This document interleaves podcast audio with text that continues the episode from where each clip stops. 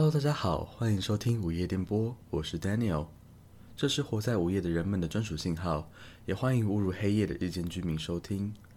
每个单集我会选择一个主题与大家分享一些想法，可能是最近的生活，看了什么书，或是新上映的电影。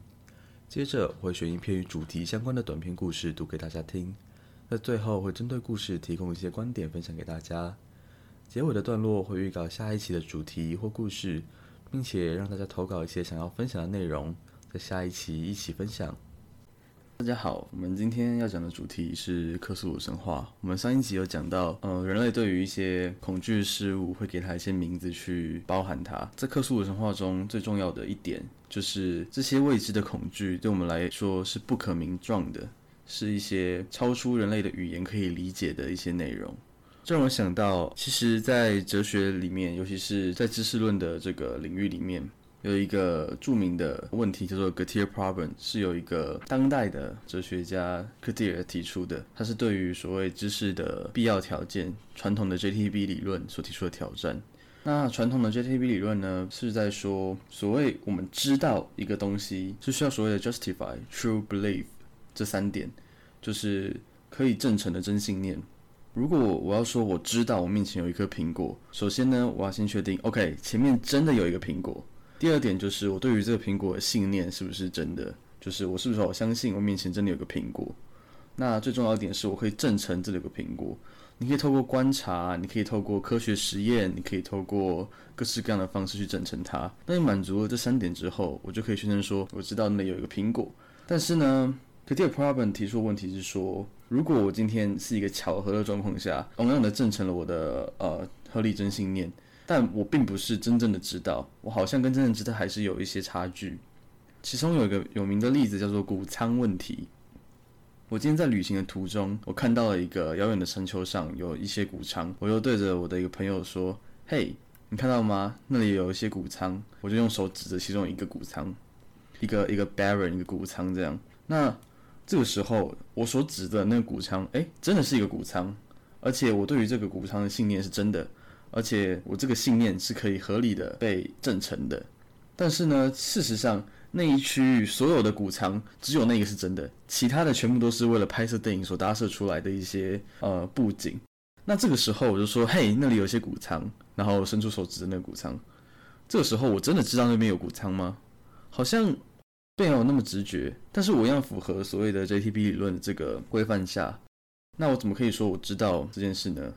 还有另外一个例子是说，哦，我跟另外一个人要去面试，我口袋里面有个呃一百块的钞票，然后我去面试，我觉得非常自信。我面试出来之后，我就对我朋友说：“我跟你讲，今天这个录取的人就是口袋里有一百块钞票的那个人，呃，跟我竞争的那位竞争者，他也是非常厉害，最后他也录取了，而且恰巧他口袋里也有那一百块。这个时候我所说的话是真的，我对这个信念是合理的，而且这也是事实。”就是录取的人口袋一百块，那这个时候我是真的知道哦，录取的人口袋一百块吗？很显然，这跟我们传统知道定义是有所不同的。那在克苏鲁神话体系里面，非常重要的就是知道跟不知道的区别。那为什么这个区别重要呢？因为在科苏鲁神话体系中。我们人类面对那些超越我们知识可以理解的内容的时候，我们就会感到恐惧，会让我们疯狂，会让我们感受到各式各样的呃幻觉啊，或者是痛苦。我们可能会善忘，我们可能会发狂，我们可能会做出一些反常的行为。这种状况下，所以我们会说无知其实是仁慈的，因为你不会理解到这些东西。那克苏鲁神话有一个非常经典的桌上型游戏。或者说桌上型角色扮演游戏叫做《克苏鲁的呼唤》，就是 Call of Cthulhu，跟呃那本作品一样，它的游戏方式就是类似《龙与地下城》，透过骰子，透过各式各样的剧本去跑团。其中一个非常重要一点叫做呃灵感，就是它是一个数值项目。如果你骰过了灵感，你就会知道哦，理解了某些事情发生。如果你没有骰过，你就你可能就什么都不知道。那你知道这件事情真的是好的吗？有可能你知道了之后，让你有些负面效果，让你的理智下降，让你发狂，让你受到威胁。但有很多时候，呃，你不这样理解这些，不不明白发生了什么事情，你反而不能够去进行接下来的动作。你可能不知道世界的真相。但有时候这些世界的真相，并不是对我们而言是真正想要的东西。呃，我可以讲一个简单的例子。假如说我今天告诉你，呃，太阳系外面充满了各式各样扭曲的外星人、外星生物，他们以人类为食，他们喜欢捉弄人类，甚至不只是人类，就所有的生物，他们是造成痛苦、造成毁灭、造成一切扭曲的生物。那他们没有到太阳系里面，那你知道了这件事情对你来说重要吗？我觉得，嗯，你可能会感到害怕，你可能会感到不安，但是它并不会真的影响你的生活。你会被自己的这些想法，你会被这些呃事实给侵扰。所以说，有时候不知道这些事情反而会比较好。或者是我曾经看过一篇关于尼采的文章，他就是在说，哦，尼采其实很厉害。那尼采最后我们都知道他发疯了嘛。然后受到了呃精神疾病所苦，并且在很早就过世了。有人说就是哦，因为他知道太多关于这世界的事实，所以把他逼疯。我觉得这可能跟克苏鲁神话是有关的一点。那我们就先从克苏鲁神话的基本背景稍微介绍一下，它整个体系的由来，它是大概是谁创造的，它有什么样的特点，有什么样的角色，有什么样的经典作品。那首先呢，克苏鲁神话这个东西是由一个美国的作家叫做 Lovecraft，那中文会叫做翻译成呃洛夫克拉夫特，或者是在中国那边翻译会叫做爱手艺，就是 Lovecraft 的结合，着他的姓氏。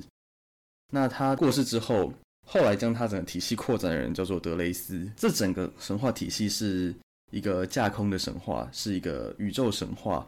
里面的神就是一个强大的存在，是通常都是我们会说是外星人，但对他们来说，可能我们才是外星人。整个洛夫克拉夫特式的恐怖作品有两个重点，第一个就是不可名状的恐怖，第二个是一些扭曲的、负面的、憎恶的这种堆叠的方式去形容的一些负面的形态，这种负面的描述，还有心理上的恐惧以及肉体上的变异，这些都是克苏鲁神话或者是说这个体系下常见的元素。那我们刚刚有提到说，这是由 Lovecraft 所创造的一个呃神话体系，然后他的后继者是德雷斯，所以我们可以在这里将它切成两个阶段。第一个阶段就是 Lovecraft 还在世的时候所编写的一些作品。那这些作品中，呃，人类跟宇宙的关系是人类只是宇宙中的一些微小的生物，还有其他更多的可能是外星人，可能是强大的神灵，可能是一些不可名状的存在。我们对他们来说，可能就是如同昆虫，甚至更小的微生物一般。他在里面常常提到一些所谓的伟大的古老存在，the great old ones。他们就是一个拥有强大力量，可以随意的去做他们意志所想做的事情。他们可以毁灭人类，他们可以帮助人类，随他们喜好。那通常大部分的这些神灵们，所谓的外神啊、古神啊、旧日支配者这些，我们等等会解释这些东西的差异在哪里。但是对于这些强大的存在而言，他们要怎么对待人类，其实都是他们自己意志所想做什么就做什么。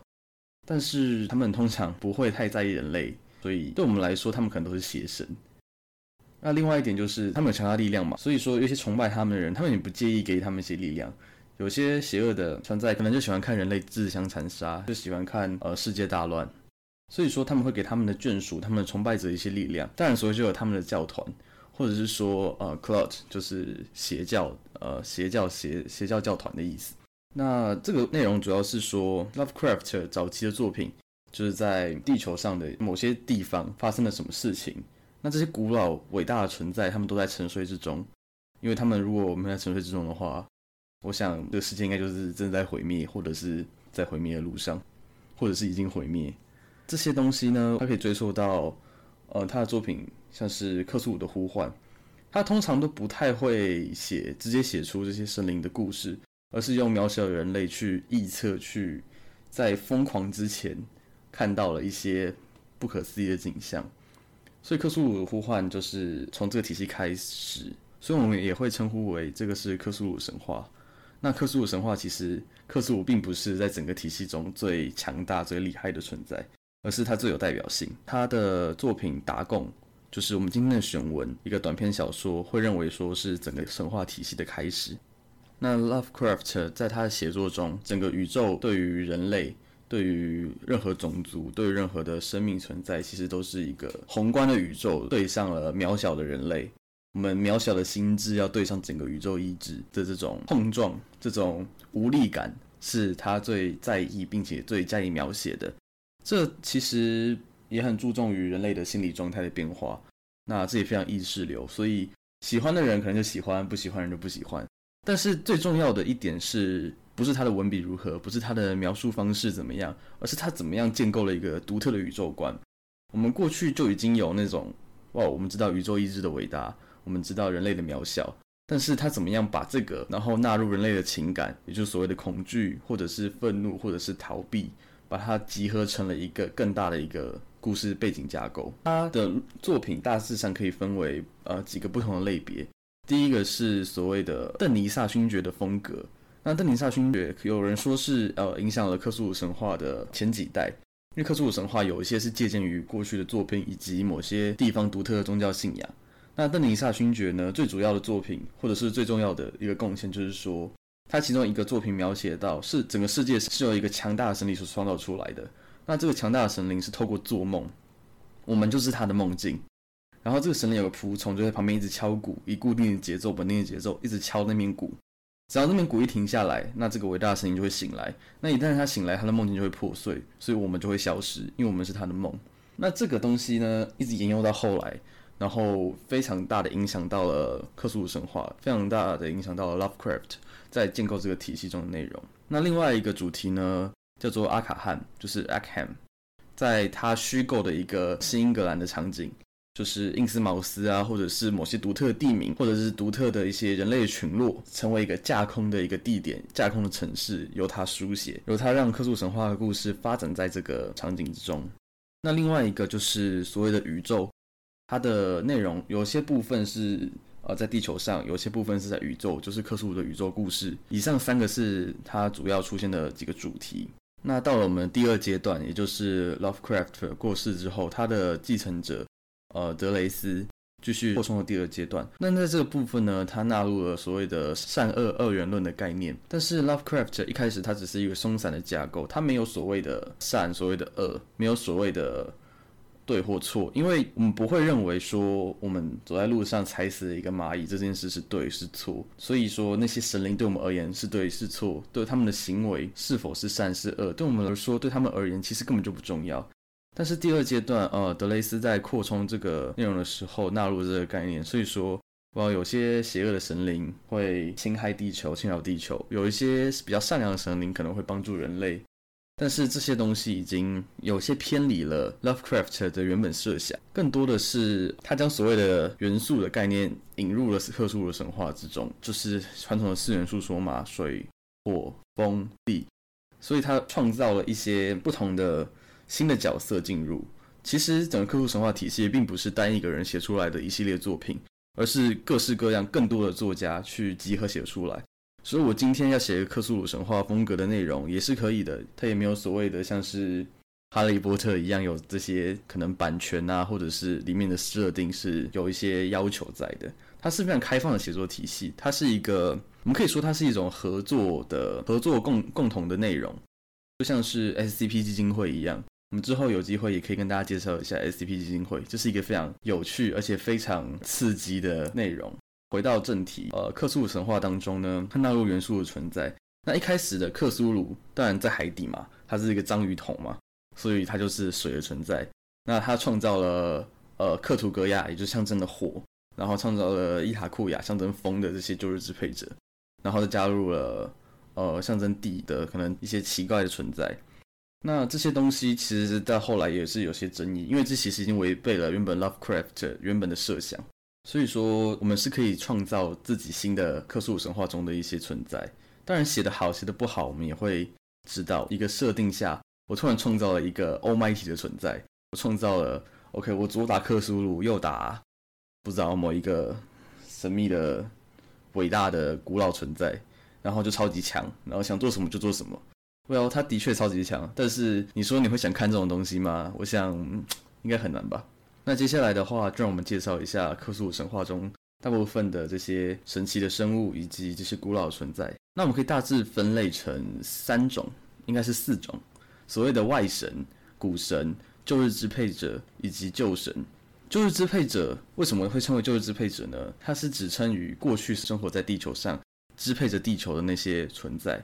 那外神是超越了宇宙之外，甚至是宇宙的一些独特的意志，或是宇宙运行力量的具体化的存在。地球对他们而言，并不是一个舞台，而他们远比地球更大，而且是更加厉害的存在。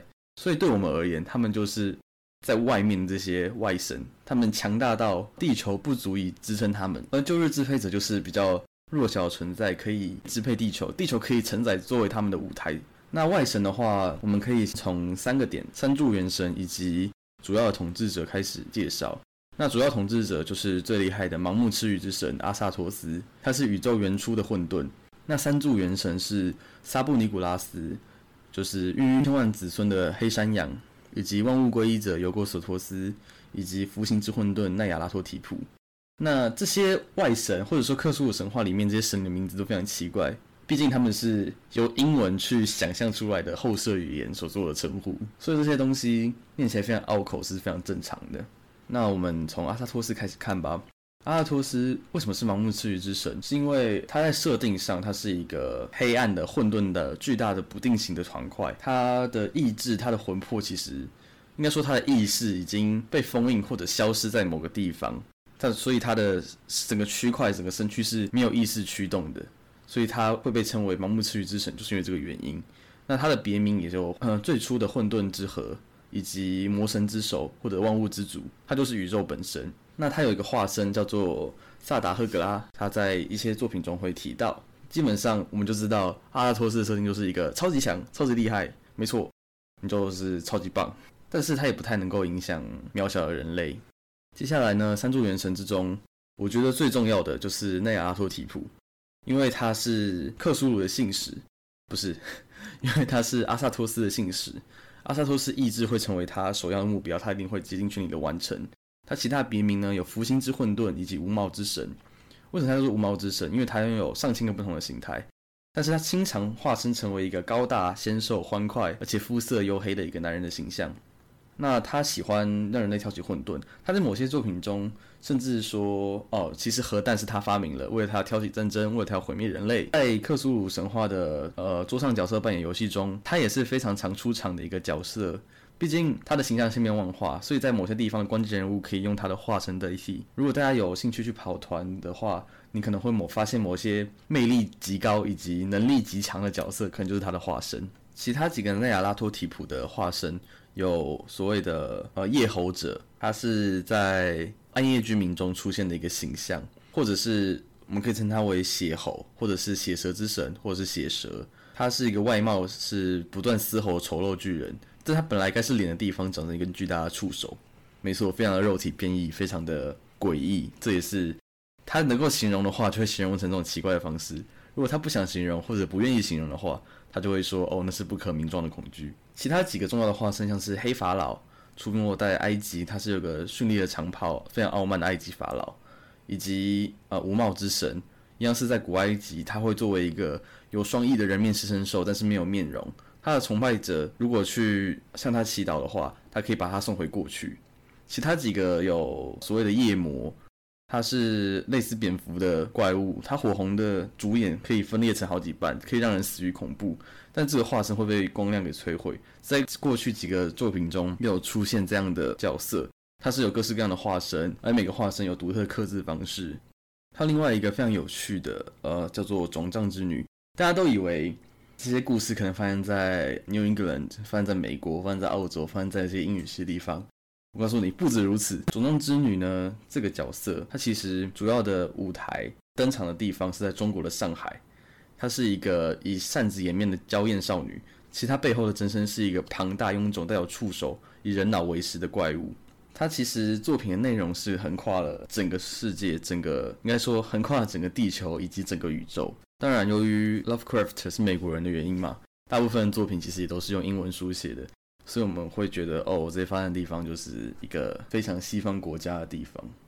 但其实世界上任何地方都可以作为这个故事，或者是说克苏鲁神话的作品的登场舞台。那接下来第二个三元柱魔神就是萨布尼古拉斯，呃，孕育千万子孙的黑山羊，他是所有邪神的至高母神，他是一个黑云般的巨大肉块，有很多触手。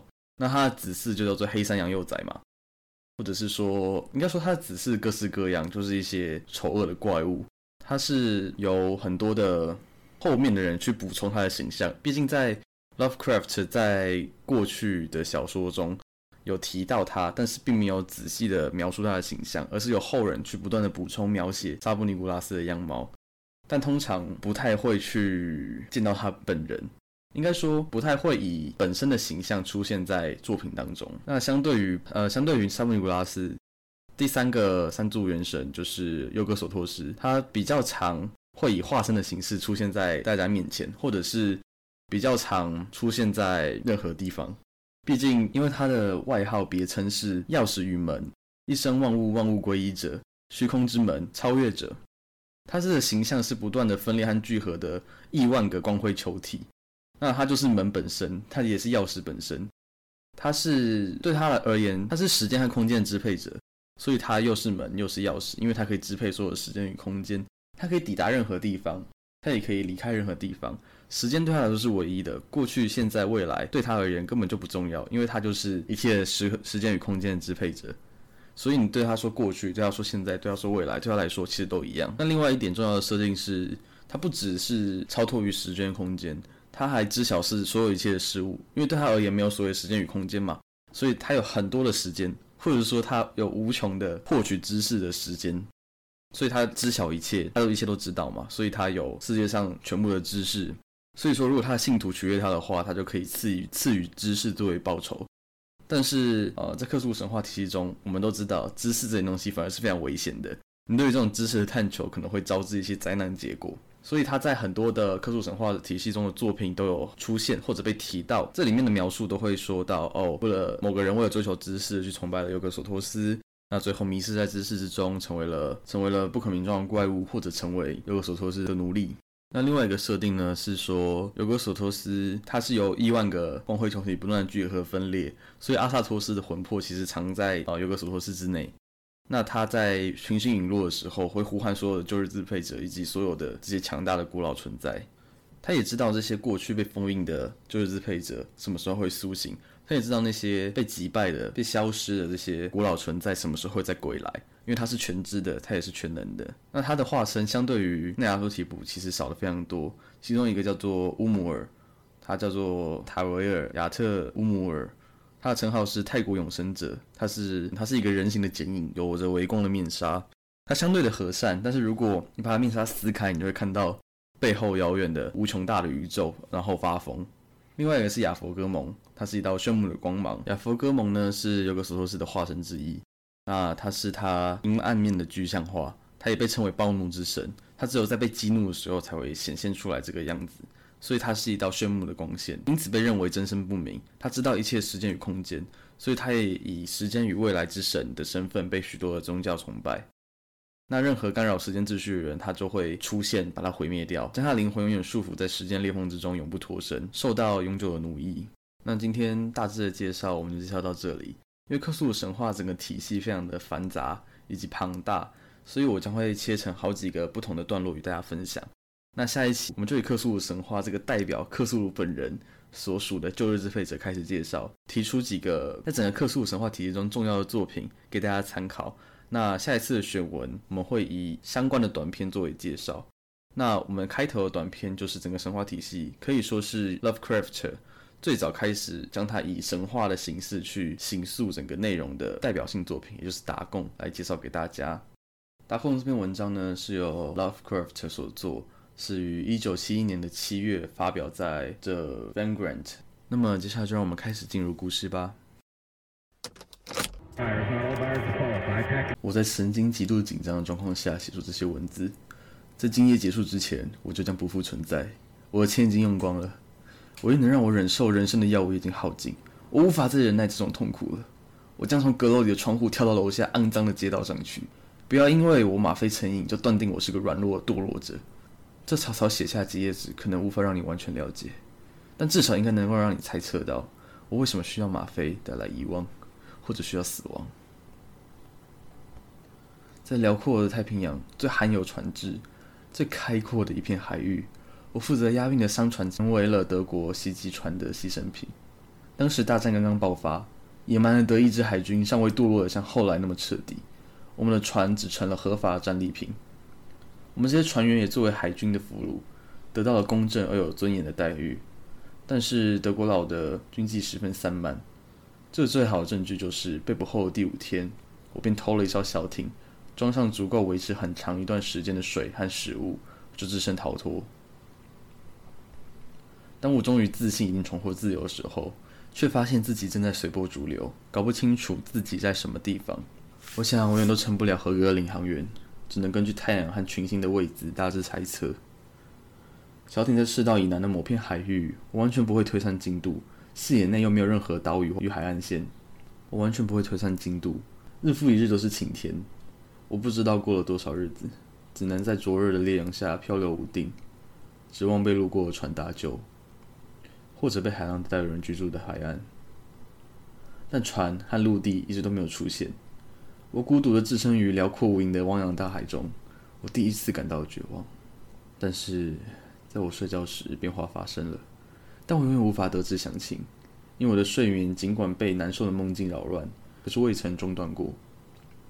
当我终于醒来的时候，发现自己的身体已经有一半沉进了地狱般的黑黏、单调乏味、连绵起伏的泥巴地。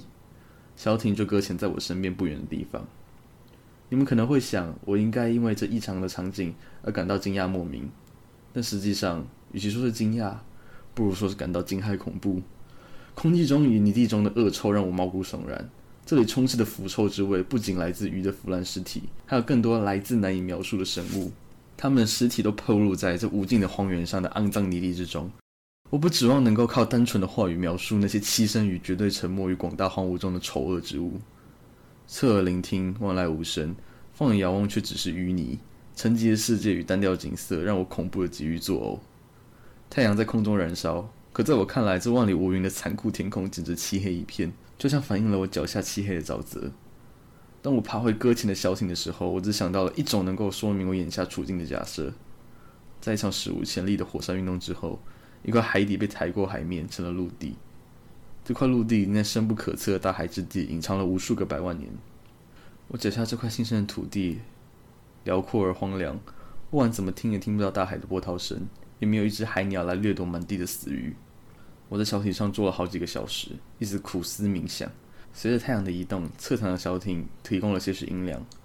随着时间经过，泥地终于不再那么粘人，似乎可以在上面短时间的行走。第二天，我把食物装进背包，准备踏上陆地旅行，去寻找大海和万一可能存在的救援。第三天早晨，泥地已经干得可以行走。尽管死鱼的臭味令我发狂，但是这毕竟不是什么重要的大事，无需介怀。我大胆地迈步前进，前往未知的目的地。我以远方的一座山丘为目标，在布满波纹泥地中向西跋涉了整日。晚上露宿休息。第二天，我同样向山丘进发，但它看起来完全不比昨天更近。一直到第四天晚上，我终于抵达山丘的脚下，我才发现它实际上比遥远望着的时候高得多。横在前方的低谷使山丘显得更加陡峭，我精疲力尽，我感到无力攀登，因此只好在山影下睡去。我不明白为什么我那晚的梦如此狂野，在诡异的突越高挂东方平原的山空之前，我就醒过来。我浑身冷汗，因此决定不再继续睡下去。我已经无法再忍受那种梦境。沐浴着月色，我突然领悟到，在白天长途跋涉真是愚蠢透顶。若不顶着灼热的日光行进在大地上，我想我就不会消耗那么多体力。实际上，我现在感觉能爬上在日落时阻碍我的山坡。于是我拿起背包，开始向山顶进发。如同先前所提到的，这单调延伸出去的平原是我心中恐怖模糊的来源。但当我登上丘顶，向对面望去时，这种恐怖感顿时更加强烈。在山丘的另一端是深不可测的黑暗深渊或峡谷，连高深的明月也无法照到它漆黑的底部。从山丘边望着永夜无明、深渊无底的混沌，我感觉自己正站立在世界的边缘。不断加深的恐惧中，让我想起了《失乐园》的几行诗句，讲述魔王撒旦攀登尚未成型的黑暗领域中的怪异场面。月亮上升的更高，我发现峡谷的斜坡并不如我想的那样是完全的绝壁。岩壁上凸起的岩石提供了恰到好处的落脚点，在两三百英尺的下方，坡度逐渐放缓。我被一种连自己都无法理解的冲动驱使，艰辛地爬下峭壁，站到下面的斜坡上。向那连光都照不到的黑暗深渊望去。这时，我突然发现峡谷彼方的斜坡上有一个巨大而奇特的物体，它在我面前的一百码悚然屹立，被升起的月亮逐渐扩展开来的光照耀出形体，发出白色的光辉。我第一反应是，这应该是一块巨石，但它的形状和位置都给我一种挥之不去的印象，这绝非自然作用而成。仔细观察后，我的心中被难以言喻的感情充满。因为它不仅无比巨大，而且从地球幼年时代起就坐落在海底深渊的巨口中。我想，这奇怪的巨石应该是种被精心打造的毒石柱，它应该是件工艺品，甚至可能是崇拜的对象。这庞然之躯大部分都出自活着能思考的生物之手。在这茫然恐惧的同时，我也产生了一种如科学家与考古学家才有的兴奋，于是开始仔细观察四周。爬升的月亮把清亮而诡异的光辉洒向深渊两旁的绝壁。照出峡谷中湍急的溪流，这溪流拍打着峭壁，尽管我站在山坡上，这些水还是几乎溅上了我的脚。这条溪流奇长无比，往两侧都看不到尽头。而在峡谷对面，水波冲洗着巨大毒石的根部，让我看清了巨石表面粗杂和雕刻的碑文。这些碑文不属于任何一种文字系统，我也从未在书里见过它们。大多数的文字用简单的象征符号表现了鱼。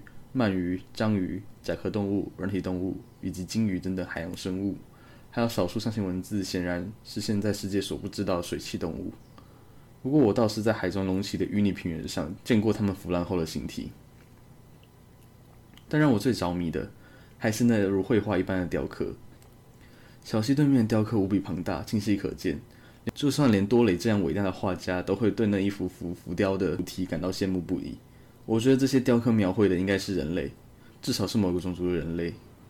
尽管这些生物像鱼一样活在海底的熔岩洞之中，并且似乎在波涛之下用毒石造成圣杯，对他们顶礼膜拜。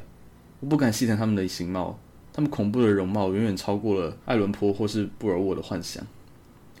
不过，除了有蹼的手脚、惊得后人的嘴唇以及呆滞无神的凸眼与其他令人不快的特征之外，他们整体上带有扭曲的人类轮廓。奇怪的是，这些生物的背景被雕得极其离谱。有一只生物正在杀死一条比它本身大不了多少的鲸鱼。当我注意到这些生物丑恶的形体与异常的大小后，很快就认定它们是被远古捕鱼部落或者航海部落想象出来的神智。这些部落的最后一位后裔死去后，还要再过好几个纪元，皮尔唐人或尼安德塔人的第一位祖先才出生。我敬畏的发现自己在无意识中窥探到了连最大胆的考古学家也不敢想象的遥远过去，不得暂定沉思，直到月光奇异的射入我面前的峡谷。突然，我看见了他，只有微微的波浪搅动作为宣告。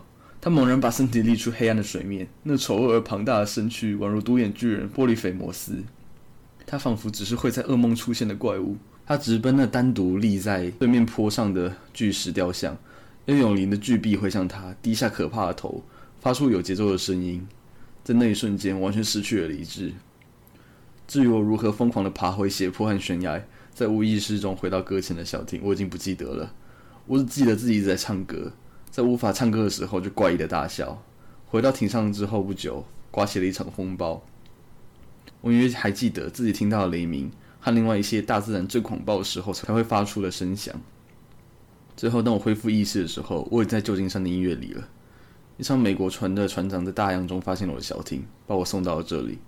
我在医院里善忘的说了许多话，但别人基本上毫不在意。至于有一块陆地在太平洋中隆起这件事情，就连救助我的人一无所知。既然谁都不相信，我也觉得没有必要坚持下去。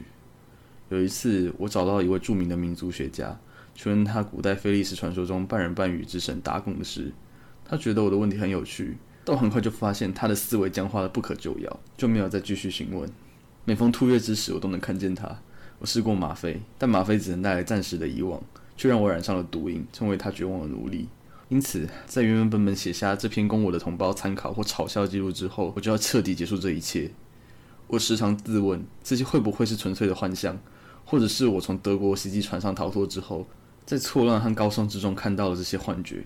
可是，每当我一想到深幽的大海，现在亦然，那些泥泞海床上匍匐爬行、挣扎前进，并且在膜拜远古的石像的那一些可怖的存在，把自己可憎的形象雕刻在浸泡海水的花岗岩石碑上的无名生物，就会出现在我脑海中。这一切使我恐惧的战斗，我在我的梦中见到，他们总有一天会游上海面，用恶臭的爪子把战争搞得衰弱不堪的弱小人类的幸存者拖进海里。而终有一天，在宇宙翻天覆地的巨变之中，陆地会沉没，黑暗的海洋底层却会高高升起。末日就在眼前了。我听到门的声响，那是一个巨大年华的躯体在笨拙地撞击房门。我不会让他找到我的。天哪！天，那只手！以上就是打工这篇短篇小说，那里面有几个，里面有一些他提到的人名，就是过去的一些作家，像是他其中提到《失乐园》之中描述魔王撒旦爬上那不可名状的黑暗领域的时候的那几行诗句，就是出自于米尔顿的《失乐园》的第二卷。前面所提到多雷是古斯塔夫多雷，是法国著名的版画家、雕刻家以及插画家。那后面所说的爱伦坡这些。相信大家应该也都知道，就是一些过去的著名的小说家与剧作家。至于后面提到的尼安德塔人以及皮尔唐人，当然是过去的与智人同一个时代的类人类，或者是说亚人种。那尼安德塔人是有被找到的，有被化有化石证据可以证明说他们曾经存在过。那皮尔唐人其实是一个呃非常著名的骗局，是有人伪造了一些人类的骨头化石。